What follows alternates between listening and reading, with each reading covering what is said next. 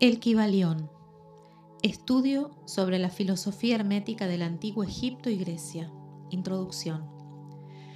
Mucho placer nos causa el poder presentar este trabajo a la atención de los estudiantes e investigadores de las doctrinas secretas, obra que está basada en las antiquísimas enseñanzas herméticas.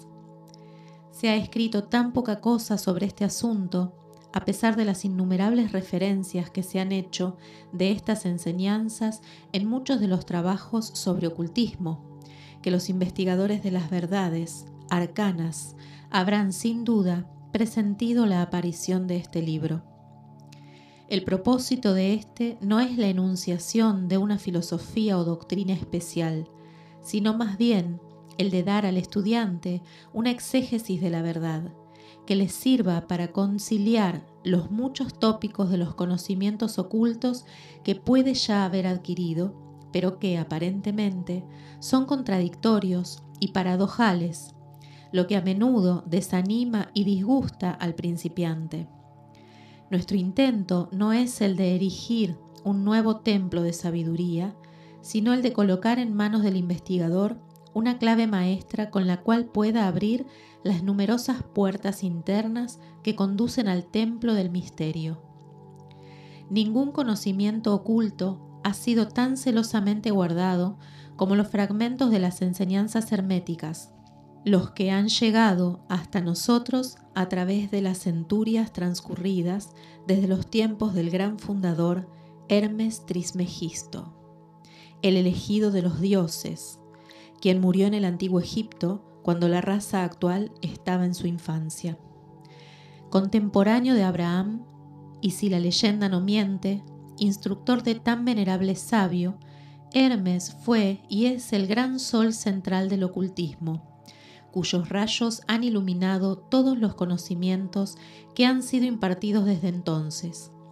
Todas las bases fundamentales de las enseñanzas esotéricas que en cualquier tiempo han sido impartidas a la raza son originarias en esencia de las formuladas por Hermes.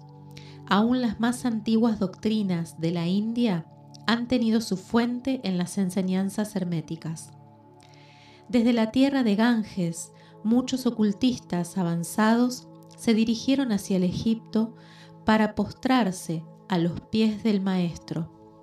De él obtuvieron la clave maestra que, al par que explicaba, reconciliaba sus diferentes puntos de vista, estableciéndose así firmemente la doctrina secreta. De todas partes del globo vinieron discípulos y neófitos que miraban a Hermes como el maestro de los maestros, y su influencia fue tan grande que a pesar de las negativas de los centenares de instructores que había en los diferentes países, se puede fácilmente encontrar en las enseñanzas de estos últimos las bases fundamentales en las que se asentaban las doctrinas herméticas. El estudiante de religiones comparadas puede fácilmente percibir la influencia tan grande que las enseñanzas herméticas han ejercido en todas las religiones, sea cual fuere el nombre con que se las conozca ahora, bien en las religiones muertas o bien en las actuales existentes. La analogía salta a la vista a pesar de los puntos aparentemente contradictorios y las enseñanzas herméticas son como un conciliador de ellas. La obra de Hermes parece haberse dirigido en el sentido de sembrar la gran verdad semilla que se ha desarrollado y germinado en tantas y tan extrañas formas, más bien que en el de establecer una escuela de filosofía que dominara el pensamiento del mundo.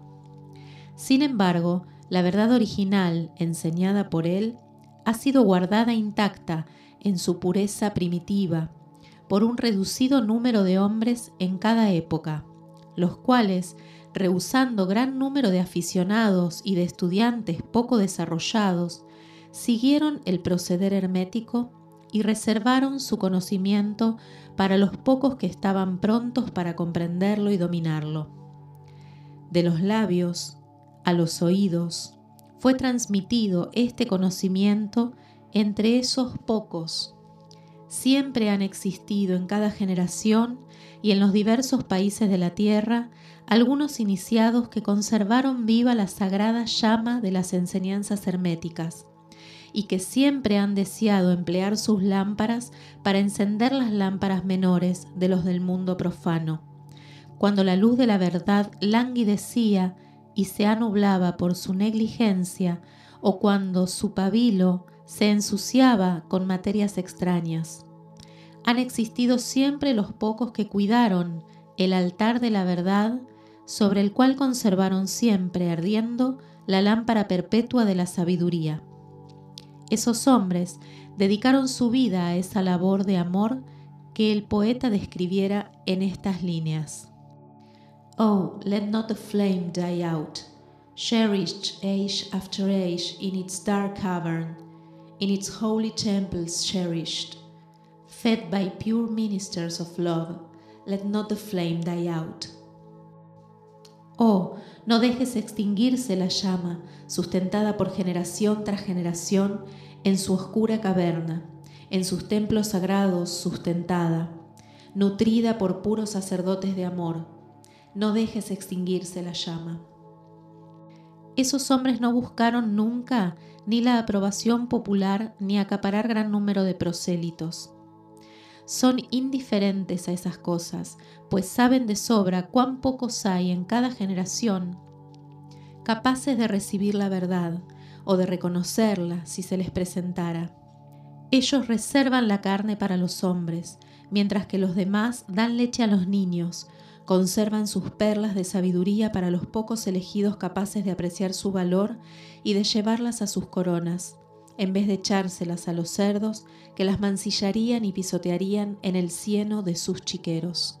Mas estos hombres no han olvidado aún los preceptos de Hermes respecto de la transmisión de estas enseñanzas a los que estén preparados para recibirlas, acerca de lo cual dice el Kibalión. Donde quiera que estén las huellas del Maestro, allí los oídos del que está pronto para recibir sus enseñanzas se abren de par en par.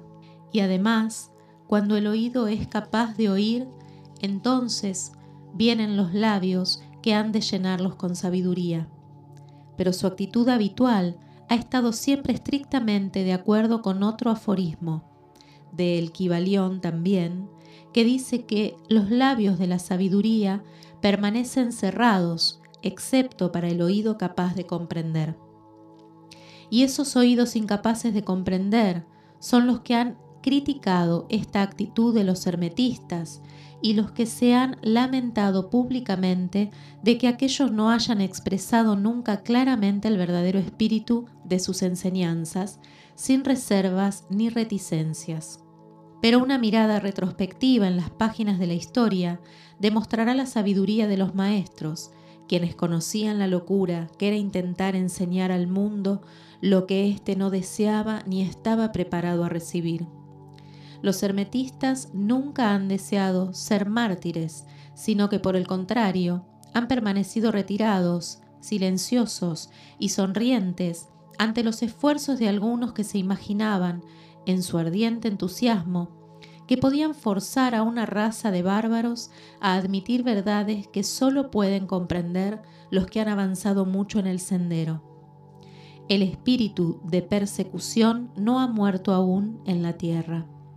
Hay ciertas enseñanzas herméticas que, si se divulgaran, atraerían sobre sus divulgadores un griterío de odio y el desprecio de las multitudes las que volverían a gritar de nuevo, crucificadlo, crucificadlo. En esta obrita hemos tratado de daros una idea de las enseñanzas fundamentales del Kibalión, indicando todo cuanto se refiere a los principios actuantes, dejándoos el trabajo de estudiarlos, más bien que el de tratarlos nosotros mismos en detalle. Si sois verdaderos estudiantes o discípulos, comprenderéis y podréis aplicar estos principios. Si no, debéis desarrollaros, pues de otra manera las enseñanzas herméticas no serán para vosotros sino palabras, palabras, palabras. Los tres iniciados.